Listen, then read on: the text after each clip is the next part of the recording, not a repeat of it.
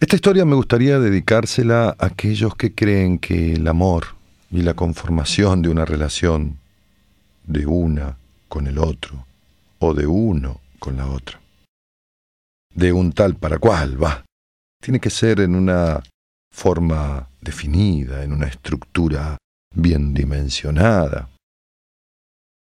Me parece que nadie pone leyes salvo la vida. Me parece que Dios creó al mundo y cuando hizo al hombre y a la mujer, les dio el libre albedrío. Me parece que nadie debe aceptar las normas de nadie, sobre todo cuando de sentimientos se trata. Y cuando uno quiere al otro y el otro lo quiere a uno, cuando ambos se desean, cuando ambos se aman, pues los códigos que establezcan para estar juntos se convierten en ley. El amor no tiene leyes. Los amantes escriben sus propias leyes para amar. Cuando el sol y la luna se encontraron por primera vez, esto ocurrió en los comienzos de los comienzos, de los principios de todo. Se vieron, se apasionaron perdidamente y a partir de ahí comenzaron a vivir gran amor.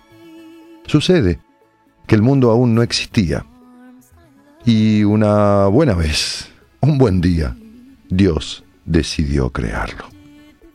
Les dio entonces un toque final, el brillo. Quedó decidido también que el sol iluminaría el día y que la luna iluminaría la noche. Y siendo así, entonces estarían obligados a vivir separados.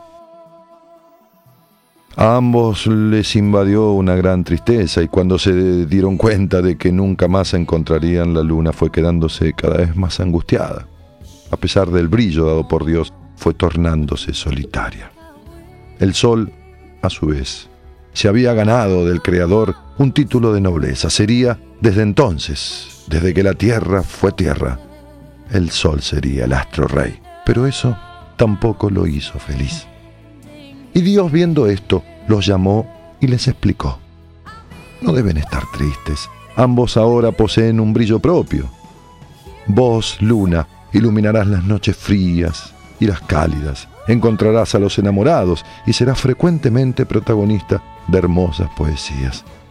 En cuanto a ti, señor Sol, sustentarás ese título porque serás el más importante de los astros.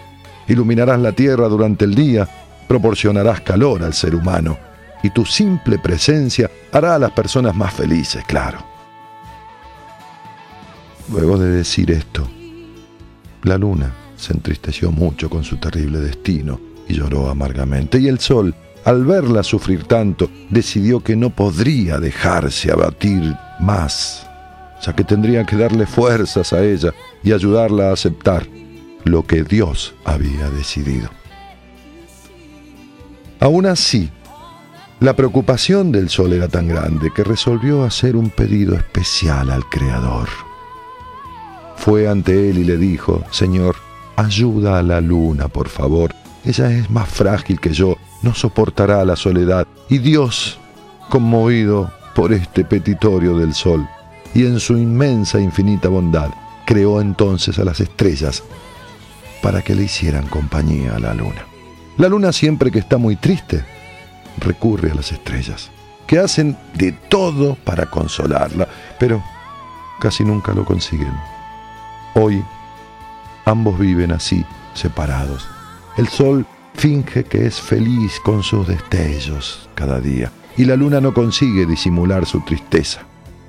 El sol arde de pasión por la luna, y ella vive en las tinieblas de su añoranza. Dicen Dicen por ahí que la orden de Dios era que la luna debería de ser siempre llena y luminosa, pero pero que no lo consiguió, porque ella es mujer y una mujer tiene fases. Cuando es feliz consigue estar llena, plena, grande, pero cuando es infeliz es menguante y cuando es menguante ni siquiera es posible apreciar su brillo. Luna y Sol siguen su destino. Él solitario pero fuerte, ella acompañada de estrellas, pero débil. Los hombres intentan constantemente conquistarla, como si eso fuese posible. Algunos han ido incluso hasta allá, pero han vuelto siempre solos. Nadie jamás consiguió traerla hasta la tierra, nadie realmente consiguió conquistarla por más que lo intentaron. Sucede que Dios decidió una vez que ningún amor en este mundo fuese del todo imposible, ni siquiera el de la luna y el del sol. Fue entonces que el Señor Dios creó el eclipse. Y desde allí, hoy luna y sol viven esperando ese instante, esos raros momentos que les fueron concedidos por Dios y que tanto cuesta que sucedan. De ahora en adelante, cuando mires el cielo y veas que el sol cubre a la luna, es porque en realidad se acuesta sobre ella y comienzan a amarse. Es a ese acto de amor al que el Señor le dio el nombre de eclipse. Es importante recordar que el brillo de su éxtasis es tan grande que se aconseja durante el eclipse no mirar al cielo en ese momento, porque tus ojos pueden cegarse ante el brillo de tanto amor consumado. Vos ya sabías, seguramente, que en la Tierra existían sol y luna, y también que existían los eclipses. Pero me parece que esta es la parte de la historia que vos no conocías.